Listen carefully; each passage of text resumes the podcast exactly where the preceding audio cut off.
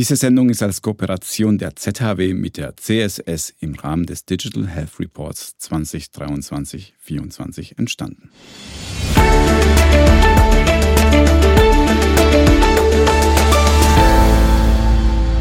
Herzlich willkommen zum Marktplatz Gesundheitswesen, der Podcast, der das Gesundheitswesen aus der BWL-Perspektive betrachtet. Mein Name ist Alfred Angerer, ich bin Professor an der ZHW für das Thema Management im Gesundheitswesen. Heute geht es wieder um das Thema Digital Health, Innovationen im Healthcare-Sektor. Und wir werden auch viel über Startups und Innovation sprechen. Deswegen bin ich froh, dass mein Co-Host Stefan Lienhardt, der CEO des Digital Health Centers in Bülach, bei mir ist. Herzlich willkommen, Stefan. Guten Tag, liebe geschätzte Zuhörerinnen. Es freut mich sehr, heute bei dem spannenden Gespräch mittun zu dürfen. Wir haben nämlich einen sehr interessanten Gast bei uns. Heute begrüßen wir nämlich Daniel Alzer von der CSS-Versicherung, welcher uns heute unter anderem erläutert, was hinter der Idee der Swiss Health Ventures steckt, welche Praxiserfahrungen er bislang in der Zusammenarbeit auch von Corporates mit innovativen Startups gesammelt hat. Herzlich willkommen bei uns. Hallo, vielen Dank für die Einladung. Ich weiß nicht, ob du unseren Podcast schon mal gehört hast, aber wir haben eine Tradition bei uns, nämlich jeder Gast darf drei Fakten zu sich erzählen. Was sind die drei Fakten, die du zu dir hast, Daniel? Drei Fakten zu mir. Grundsätzlich in der Schweiz, äh, es gibt viele Berge. Ich renne sehr gerne die Berge hoch, also mache Trailrunning und habe da riesig Spaß damit, auch jetzt äh, seit zwei Jahren mit Hund. Ich bin grundsätzlich sehr neugierig oder wissbegierig. Also ich probiere neue Sachen sehr gerne mal aus und verliere dann gerne mal auch die Uhr aus dem Auge. Und natürlich das letzte seit einem halben Jahr darf ich jetzt Papi sein und übe mich auch in dieser neuen Rolle jetzt schon. Sehr schön. Also, dann steigen wir doch mal ein in das Thema deine Firma. Also die CSS, die kennt ja jeder, aber diese unabhängige Tochter, die Swiss Health Venture, das ist nicht so bekannt. Kannst du mal ein bisschen uns den Background dazu geben? Seit wann gibt es euch? Warum gibt es euch? Wer hat denn euch initiiert? Sehr gerne. Die Swiss Health Ventures gibt es seit 2020 und das Ziel ist, dass wir dort ein Vehikel haben, mit dem wir in Startups investieren können. Grundsätzlich die CSS arbeitet schon sehr lange mit Startups zusammen, hat dort verschiedenste Kooperationen in der Vergangenheit gemacht und wir haben auch nach und nach immer angefangen, das Ganze weiter auszubauen. Also das heißt, ein Schritt war die Gründung eines eigenen Innovationsteams, das sich wirklich damit beschäftigt hat, Innovation im Unternehmen oder auch außerhalb voranzutreiben. Wir haben dann noch irgendwann angefangen mit dem Thema Venturing, wo wir dediziert uns Zeit genommen haben, um Startups anzusehen und zu prüfen und dann auch mit den Fachbereichen im Unternehmen zu sprechen und dort zu schauen, was könnte denn da spannend sein, wie könnten wir mit denen etwas machen. Und daraus ist dann auch die Swiss Health Ventures entstanden, weil wir hatten dort zum damaligen Zeitpunkt wirklich den Fokus auf Kooperation, nicht Investition. Und mit der Swiss Health Ventures haben wir jetzt eben diese Lücke geschlossen, dass wir jetzt auch investieren können. Und das ist auch der Hauptfokus von euch letztendlich. Investieren, um dann, sage ich mal ganz böse, aber als Bewähler ist es ja nicht böse, Geld zu verdienen.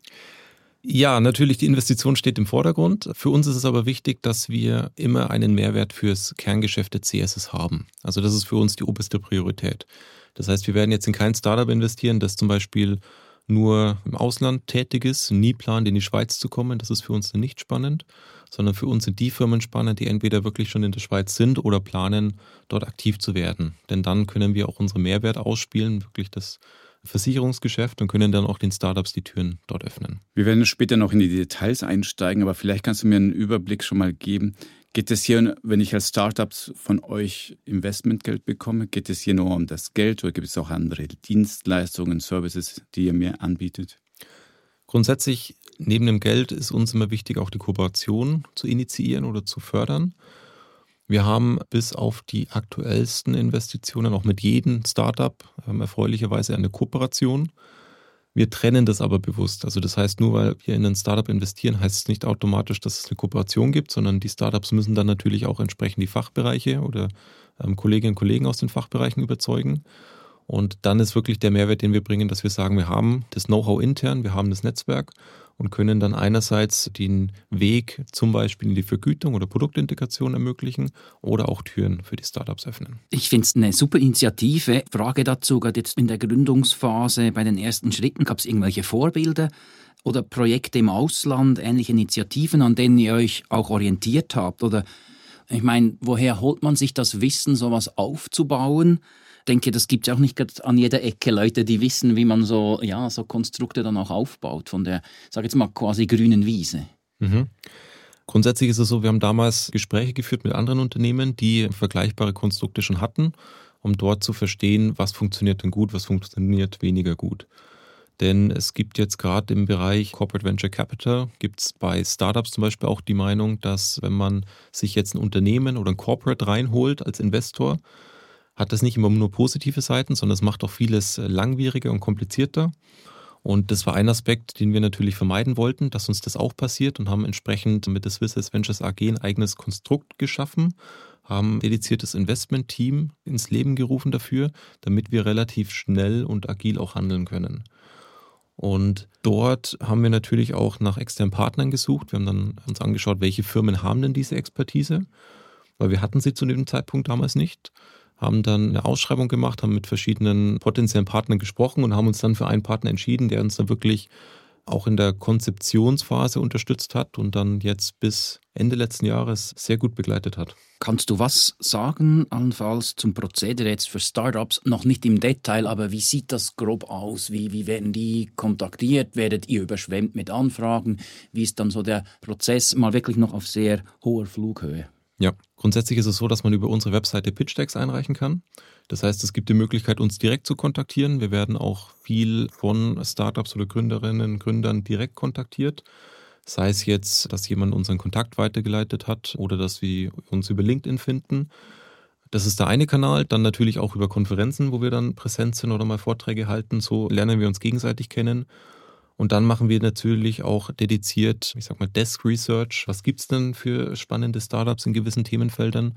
Aber auch unser Netzwerk, was uns auch sehr viele potenzielle Opportunitäten dann auch einbringt. Wenn du so in die Vergangenheit blickst, was war denn der erfolgreichste Kanal? Also die eure Leute, die investiert haben, kommen die eher tatsächlich über Initialbewerbung? Weil ich habe die Befürchtung, nach der Podcast-Sendung werden sich viele, viele Leute bei euch melden.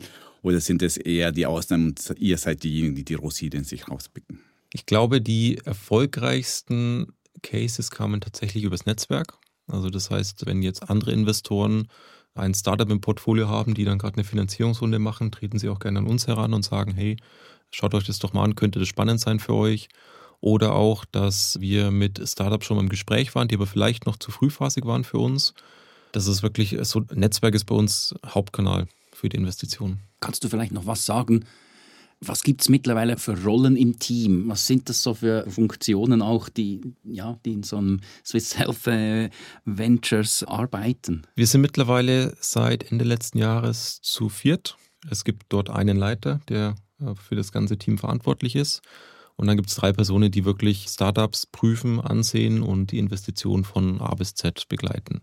Und dann natürlich im Nachgang auch das ganze Portfolio betreuen wir sprechen auch intern mit den Personen aus den Fachbereichen, wenn es dann wirklich darum geht, Kooperationen aufzubauen oder, oder zu lancieren und ziehen uns dann aber bei den operativen Geschichten wieder zurück. Super Überleitung eigentlich in den zweiten Teil, ein bisschen äh, Deep Dive jetzt, wird es mhm. konkreter und ich würde den Steilpass jetzt aufnehmen bezüglich Startups und Selektion. So, kannst du uns was verraten? Wie ist euer Screening aufgebaut, Scouting, national, aber auch international? Ich denke, das ist schon noch eine Herausforderung mit so einem Brand. Das zieht natürlich viele Startups an, aber da braucht es ja auch irgendwie Selektionskriterien. Vielleicht da mal einen Einblick geben in euer Scouting.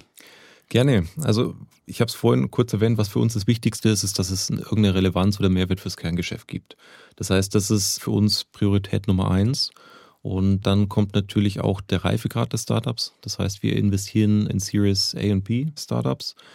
Das bedeutet, dass sie schon Fuß auf dem Markt gefasst haben müssen und auch erste Kunden haben. Das heißt, wenn jetzt ein Startup kommt, das noch kein Unternehmen gegründet hat oder gerade das Unternehmen gegründet hat, hat vielleicht ein Produkt oder Produktidee, das ist dann für uns noch zu frühphasig. Wir schauen uns das gerne mal an und bleiben dann auch mit denen in Kontakt, um dann auch zu sehen, wie es sich entwickelt. Aber das passt in dem Kontext dann noch nicht. Warum ist das so? Warum möchtet ihr schon äh, oder steigt ihr erst bei der Series A ein? Ab der Series A haben die Startups eine gewisse Maturität und das Produkt hat einen gewissen Reifegrad und das ermöglicht es uns dann auch äh, Kooperationen zu starten. Also das heißt, die Fachbereiche haben dann auch Anforderungen an das Produkt oder Produktqualität. Stichwort sind die WZW-Kriterien, das bedeutet Wirksamkeit, Zweckmäßigkeit und Wirtschaftlichkeit. Das ist dann relevant, wenn es darum geht, eine Vergütung anzustreben. Das heißt, die Kolleginnen und Kollegen aus dem Fachbereich, der dafür zuständig ist, die prüfen immer ganz genau, wenn wir jetzt dieses Produkt vergüten, was macht es oder was hat es denn dann für Konsequenzen fürs Gesundheitssystem? Und wenn sich das dann positiv auswirkt, dann ähm, nehmen Sie es mit auf ins Portfolio. Und wenn jetzt aber unklar ist, ob das einen positiven Effekt hat, dann ist man da eher zurückhaltend.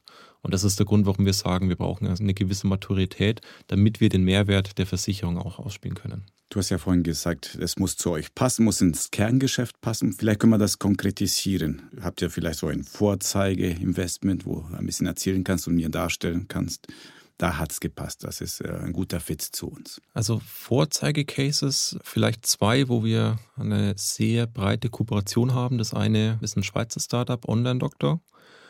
Bei denen haben wir investiert und haben auch dort eine Kooperation gestartet, wo wir ihren Dienstleistungen, also sie machen Online-Teledermatologie. Das bedeutet, wenn man jetzt ein Merkmal auf der Haut hat, macht man mit dem Handy ein Foto, schickt es ein, Dermatologe schaut drauf und dann bekommt man irgendwann eine Antwort. Und wir haben das damals zum Beispiel in unsere Produktlandschaft integriert. Heute ist es beispielsweise bei Well ein Bestandteil davon. Das heißt, wenn man dort diese Gesundheitsplattform nutzt, kann man dort auch den Service von Online-Doktor in Anspruch nehmen. Und wir haben dann auch eine Integration in die Vergütungsmodelle mit dabei. Also das bedeutet, wenn jetzt Kundinnen und Kunden von uns diesen Service nutzen, dann zahlen sie entweder gar nichts oder weniger von dem Betrag. Und ein zweites Beispiel, wo wir auch eine sehr tiefe Integration haben, ist Humanu aus Berlin. Die stecken hinter der Active 365 App, die wir vor einiger Zeit lanciert haben, wo Versicherte von uns bis zu 600 Franken im Jahr zurückbekommen können, wenn sie sich gesund verhalten oder wenn sie Gesundheitsmaßnahmen machen, wie zum Beispiel Bewegung, Achtsamkeit, Ernährungsprogramme. In der Zusatzversicherung nehme ich an. Korrekt, also, genau. Mhm. Kurze Frage, nochmal einen Schritt zurück. Was macht ihr mit Ideen, wo ihr sagt, hey, das ist richtig smart, innovativ, ist aber halt für uns jetzt noch zu früh. Heißt das wie, schaut selber weiter oder helft ihr dann auch wieder mit dem Netzwerk, mit eurem großen Netzwerk in der Schweiz, aber auch im Ausland und sagt, hey, geht doch mal dorthin, sprecht doch mit dem, löst noch das Problem und kommt wieder zurück zu uns, äh, wenn ihr so weit seid oder wenn ihr ja wirklich eine, ja, einen Schritt weiter seid mit der Entwicklung. Sowas machen wir, ja. Also wenn jetzt Gründerinnen und Gründer zu uns kommen, wo wir wirklich das Gefühl haben, die sind sehr stark und denen fehlt noch so ein bisschen was, bis sie dann auch wirklich weiterkommen, da unterstützen wir auch, wo wir können. Also das heißt dann irgendwie, dass wir Tipps geben, wie du sagst, ähm, für Leute, mit denen sie sprechen können, auch ich sag mal, wie Stolpersteine aufzeigen, gerade wenn es wirklich darum geht, Vergütung oder Thema Krankenversicherungszusammenarbeit. Und wir haben aber auch seit, ich glaube, jetzt letztes, vorletztes Jahr den Future of Health Grant lanciert mit denen wir auch frühphasige Startups unterstützen. Und dort bekommen die Startups kleine Finanzspritze, aber auch vor allem Coachings. Und da gibt es drei Phasen, die sie dann durchlaufen können. Und da helfen wir wirklich Startups, die einfach nur eine Idee haben, aber noch kein Unternehmen gegründet, bis zu, sie haben jetzt ein Unternehmen gegründet, haben jetzt ein Produkt und wollen dieses Produkt auf den Markt bringen. Gibt es auch schon eine Story, einfach Interesse halber, wo jetzt nicht irgendwie die Founder oder ja, Ideengeber von außen kommen, sondern von innen. Also CSS-Mitarbeitende ist irgendwie schon so ein Projekt zum Fliegen oder kommen so Ideen auch intern, äh, wenn die an euch herangetragen? Bisher haben wir solche Ideen jetzt aus der Swiss Health Ventures Perspektive noch nicht bekommen. Das mag aber auch daran liegen, dass wir dort intern ein anderes Format haben. Wir haben ein Entrepreneurship-Programm wo wenn jetzt Mitarbeitende kommen und sagen, hey, ich habe jetzt eine Idee für ein potenziell eigenes Startup, dann bieten wir mit diesem Programm die Möglichkeit an, diese Idee zu validieren. Auch dort bekommen Mitarbeitende Geld und Arbeitszeit zur Verfügung gestellt und wir coachen sie auch entlang dieses Prozesses. Also, jetzt macht ihr das Scouting, entdeckt die Startups. Gibt es Gremien, wer entscheidet, also welche Entscheidungsgremien gibt es, wer sagt, ja, da investieren wir jetzt? Ist das so ein demokratischer Entscheid, nehme ich an? Äh, interdisziplinär wird der Entscheid gefällt. Und wie viel wird investiert? Also wer entscheidet das? Welche Beträge investiert werden? Also sind das immer dieselben in die Startups oder das, sind das individuelle Vereinbarungen? Also die Beträge sind individuell. Das hängt immer davon ab, wie die Runde aussieht, welche anderen Investoren mit dabei sind, wie viel die investieren möchten, auch was der Bestand bereit ist zu investieren oder investieren möchte. Das heißt, es gibt auch Situationen, wo wir gerne mehr investiert hätten, aber nicht mehr konnten oder durften. Es gab natürlich aber auch den Gegenteil, wo dann das Startup gerne mehr gehabt hätte, aber wir dann gesagt haben, nee, das ist uns jetzt eigentlich zu viel. Aber grundsätzlich investieren wir zwischen einer halben Million und vier Millionen. Und vom Entscheidungsprozess her ist es so, dass wir natürlich erstmal im Team uns überlegen, passt es zu uns? Möchten wir das weiterführen? Möchten wir das prüfen? Ist das interessant? Wir sprechen dann auch intern mit den Fachabteilungen, holen uns dort Feedback ein, einfach auch um die Fachkompetenz abzuholen, um zu schauen, gibt es einen Fit zur CSS? Und dann, wenn wir wirklich das Gefühl haben, das ist gut, dort möchten wir investieren, haben dann die entsprechenden Prüfungen abgeschlossen, stellen wir es unserem Investmentteam vor, was aus Mitgliedern der Konzernleitung besteht. Und die entscheiden dann einstimmig, ob wir dort investieren sollen. Ich stelle mir dieses Bewerten so unglaublich schwer vor hier bei uns kommen ja auch jede Menge Startups und mit leuchtenden Augen erzählen ihre Ideen. Und in dem Augenblick zu beurteilen, ja, das ist eine tolle Idee, die hat eine Chance, da ist eine Marktlücke vorhanden oder eben nicht, das ist so unglaublich schwer. Wie viel ist bei euch tatsächlich Wissenschaft, dass ihr sagt, wir haben ja 20 verschiedene Tests und wie viel ist das Bauchgefühl, dass man sagt, ah, ich glaube daran oder ich glaube nicht daran? Ehrlicherweise, ich persönlich sage, es ist natürlich sehr viel Bauchgefühl, weil das ist einerseits die Produktperspektive, wo dann auch wichtig ist, dass das Produkt funktioniert. Dort ist es dann so, in der Phase, wo wir investieren, existieren in der Regel schon verschiedenste Studien. Das heißt, dort hat das Startup schon gezeigt, dass es eine Wirksamkeit gibt durch die Gespräche mit unseren Fachbereichen schätzen die das auch nochmal ein. Das heißt, diesen Aspekt des Produkts, den haben wir eigentlich recht gut abgedeckt. Aber dann ist es natürlich auch der zweite Teil wirklich mit dem Bauchgefühl, was sind die Gründerinnen und Gründer für Personen? Weil wenn wir uns entscheiden, in ein Startup zu investieren, dann arbeiten wir ja mehr oder weniger eng mit den, mit den Personen zusammen und dann muss das auch passen. Also das heißt, wenn man dann irgendwo das Gefühl hat, dass die Person zwar ein sehr gutes Produkt hat, aber jetzt Schwierigkeiten hat, mit Menschen zu kommunizieren und deswegen auch der Verkauf schwierig wird, dann ist es für uns schon eher ein, ein Warnsignal. Und dann überlegen wir uns natürlich genau, sollten wir da dabei sein oder nicht. Es steht und fällt wirklich mit den Gründerinnen und Gründern. Ja, das hört man oft, dass diese menschliche Komponente also unglaublich wichtig ist. Vielleicht eine andere Frage Richtung Systematik. Passiert das auch, dass ihr sagt, wir schauen unser Portfolio an, das sind die Investments, die wir bisher haben, und wir entdecken dort Lücken, sagen, wir hätten gern etwas im Bereich Onkologie und dann sucht ihr auf ein also Beispiel, dann suchen wir jemanden Startup Onkologie oder schaut ihr eher bei euren bisherigen Kontakten und Netzwerken und sucht euch das Passendste zu euch aus? Wir machen beides. Also auf der einen Seite schauen wir natürlich gezielt im Markt, was gibt es in den verschiedenen Bereichen an Startups. Das heißt, wir haben bei uns intern verschiedene Themenfelder definiert und machen dort regelmäßig dann so Deep Dives, wo wir wirklich den Markt anschauen, was ist da passiert. Wo wir dann auch Watchlists zum Beispiel definieren. Das bedeutet, wenn wir jetzt gerade wieder diesen Fall haben, Startup ist noch zu früh, aber ist aus unserer Sicht spannend, dann stellen wir so sicher, dass wir die nicht aus den Augen verlieren. Und dann natürlich auch der opportunistische Ansatz, wo wir dann übers Netzwerk oder Kontakte oder sonstiges auch aktuelle Sachen reingespielt bekommen. In unserem Studiengang, da spielen wir gerne auch diese Situation nach. Da müssen die Studenten sich da zwei, drei Stunden einschließen und mal so einen schnellen Pitch machen. Eine Idee, wie sie das Gesundheitswesen hier mit ihren Produkten, Dienstleistungen revolutionieren könnten.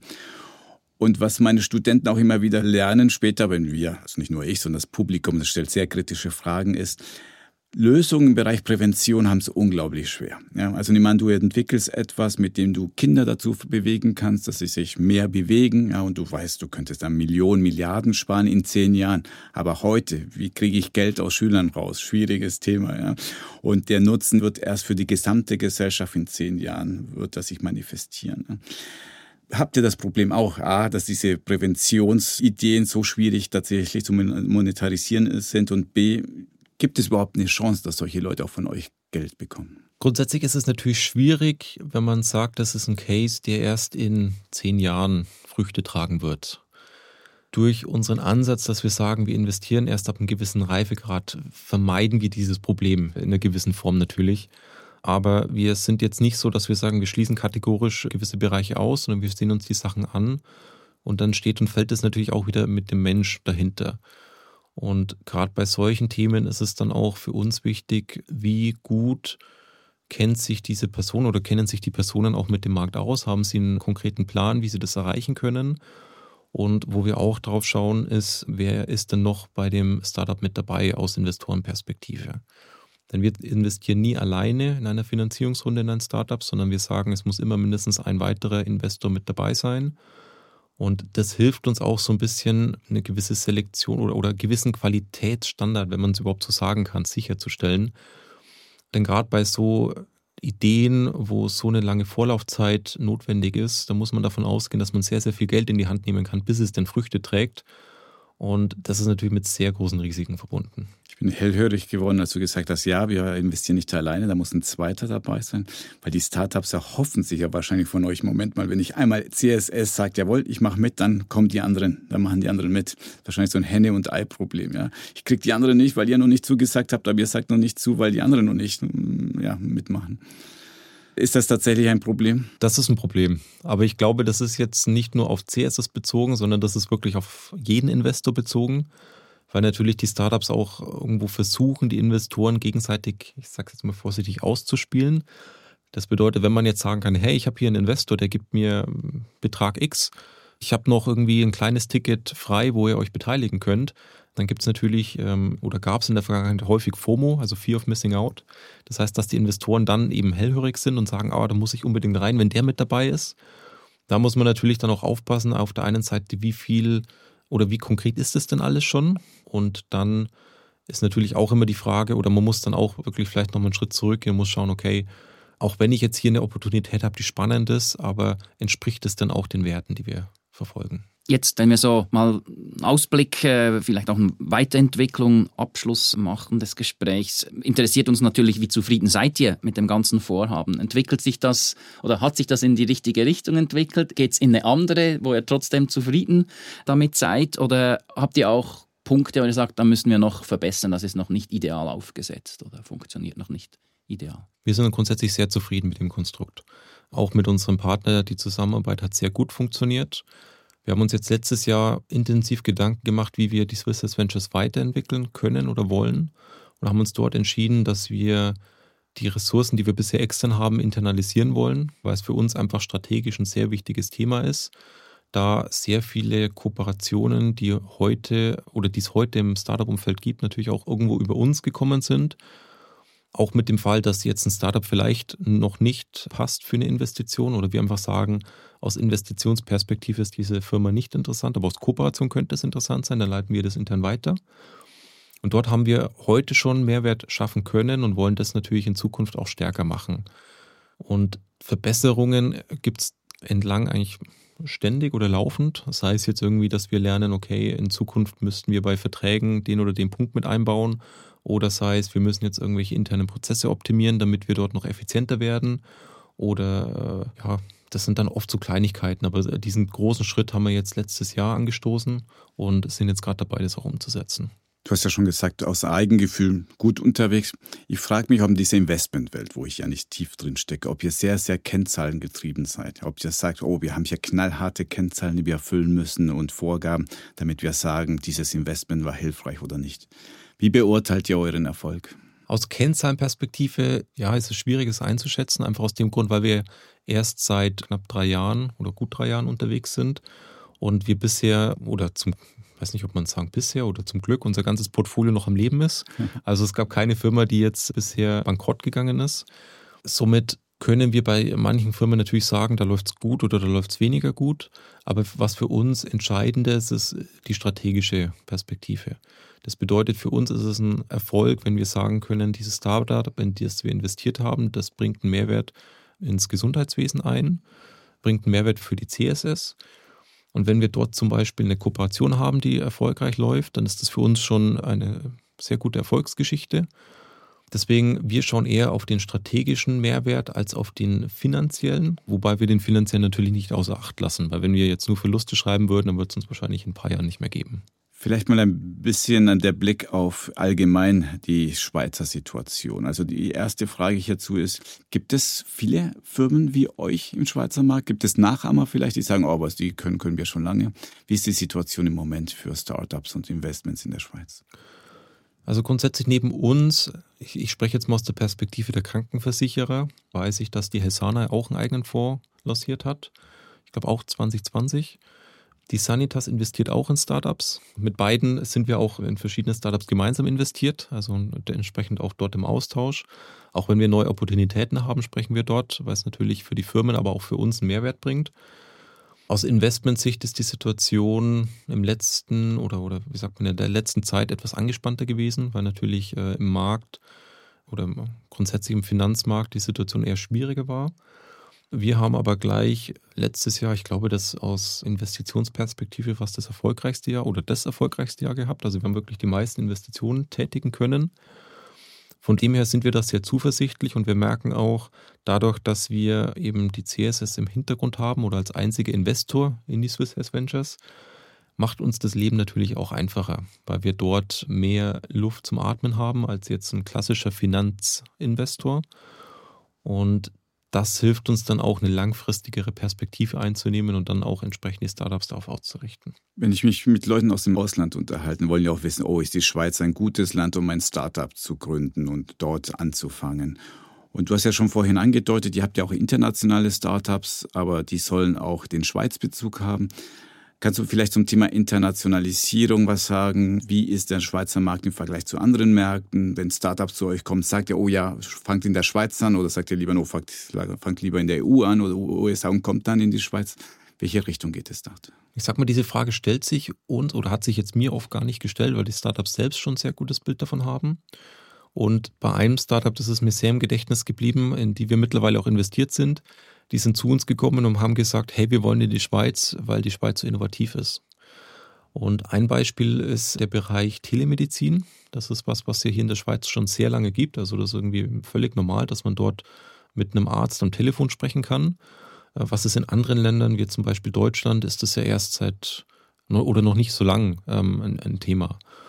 Und das war jetzt auch ein Grund, dass ähm, Startups zu uns gesagt haben, hey, wir wollen hier in den Markt eintreten, wir wollen dort Fuß fassen und andere Startups sagen dann zum Beispiel auch, dass es für sie ein sehr guter Testmarkt ist, um dann in weitere Länder zu expandieren. Also du kriegst ja effektiv sehr viele Startups zu Gesicht, kannst auch die Schweiz mit dem Ausland vergleichen und mich nimmt natürlich schon Wunder, wie schätzt du das ein? Wie, wie ist so die Schweizer Healthcare-Startup-Szene? Wie siehst du die im Vergleich mit anderen Ländern? Ja, mich interessiert dann eine persönliche Einschätzung mit den Erfahrungen jetzt. Also aus meiner persönlichen Perspektive gibt es ich sage jetzt mal Vor- und Nachteile natürlich. Eben Vorteil ist, ist der eine Aspekt, dass man hier grundsätzlich sehr weit fortgeschritten ist, Beispiel Telemedizin. Auf der anderen Seite, was wir jetzt auch gemerkt haben, ist natürlich in den letzten Jahren, äh, ist jetzt zum Beispiel Deutschland oder Frankreich, es sind Regulatorien oder Gesetze in Kraft getreten, die es dann einfacher machen für Startups, ihre Produkte vergüten zu lassen. Deutschland, Stichwort DIGA. Und das ist was, was jetzt hier in der Schweiz so heute noch nicht existiert. Und heute ist es wie so ein, ich sag mal, Flickenteppich. Das heißt, wenn jetzt ein Startup in den Schweizer Markt eintreten möchte oder hier starten möchte, dann müssen sie für das Thema Vergütung in der Regel, ich spreche jetzt mal einen gewissen Bereich an, eigentlich mit allen Versicherern sprechen, wenn sie das über die Zusatzversicherung vergüten lassen möchten. Wenn sie das über die Grundversicherung machen möchten, dann ist das ein langer Weg, der Zeit braucht und das ist für Startups oft Zeit, die sie nicht haben. Und deswegen wählen viele wirklich diesen Aspekt der Zusatzversicherung, weil es in Anführungszeichen schnell geht. Aber dafür muss ich wirklich mit jeder Versicherung sprechen. Und das macht es dann auch wieder schwierig, denn je nachdem, was in welchem Feld dieses Startup unterwegs ist, ist es natürlich einfacher oder komplexer. Nehmen wir ein Beispiel, ein Startup, das ein Online-Rückentraining entwickelt hat wenn dieses Startup hergeht und sagt, okay, ich möchte jetzt mit den größten Versicherern eine Kooperation machen und dass die mein Produkt vergüten, dann funktioniert das eigentlich recht gut. Dann schaltet der Versicherer, wenn äh, sie sagen, ja, das passt zu uns, das erfüllt unsere Ziele, schaltet dieses Produkt auf. Zum Beispiel bei uns ist es so, dass wir das dann auf unserer Webseite promoten. Wir haben dann Gesundheitscoaches, die dann auf die Programme hinweisen. Und so ist es dann einfach an die Kunden zu kommen. Komplizierter wird es dann, wenn das Startup jetzt zum Beispiel Leistungserbringer im Fokus hat oder über Leistungserbringer geht, weil dort ist jetzt meine persönliche Erfahrung, dass Leistungserbringer jetzt wie äh, keine Zeit haben oder nicht unterscheiden können, wer hat denn welche Zusatzversicherung, jetzt bei welcher Versicherung, bei wem kann ich jetzt das abrechnen oder auch nicht.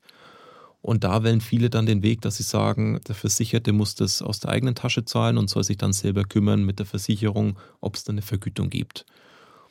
Und dieses oder diese Herausforderung wurde natürlich jetzt in Deutschland mit der DIGA adressiert. Auch dort gibt es jetzt natürlich neue Themen, die aufgekommen sind, wo Verbesserungspotenzial besteht, aber da hat man eine Grundlage geschaffen, auf der man jetzt aufbauen kann. Und jetzt auch in Frankreich ist es ja auch, ich glaube, letztes Jahr gestartet. Und ein Startup in unserem Portfolio, die sind jetzt in den äh, französischen Markt eingetreten und werden jetzt dort auch erste Erfahrungen sammeln. Das ist vielleicht eine schöne Überleitung in eine Tradition unseres Podcasts, nämlich das ist die steile These zum Schluss. Und du hast jetzt schon das Thema DIGA angesprochen. Ich glaube, Belgien ist auch unterwegs und Frankreich und Deutschland hat ja angefangen.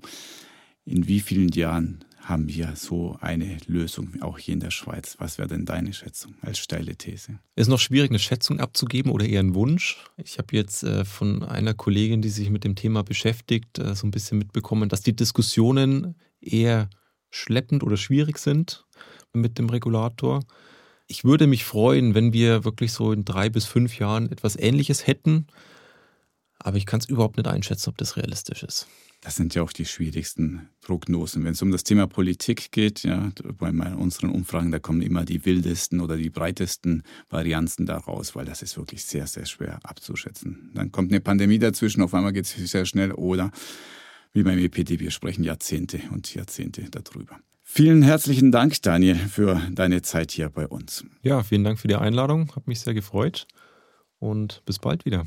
Danke von meiner Seite. Wir haben da beide sehr viel gelernt heute. War sehr, sehr interessant, mal in dieses Themenfeld ein, einblicken zu dürfen. Danke dir. Soweit unsere Sendung Marktplatz Gesundheitswesen. Ihr kennt, was am Schluss kommt. Lob, Kritik, vielleicht mehr Lob an info.gesundheitswesen.org. Ich bedanke mich fürs Zuhören und bis zum nächsten Mal. Tschüss miteinander. Ciao.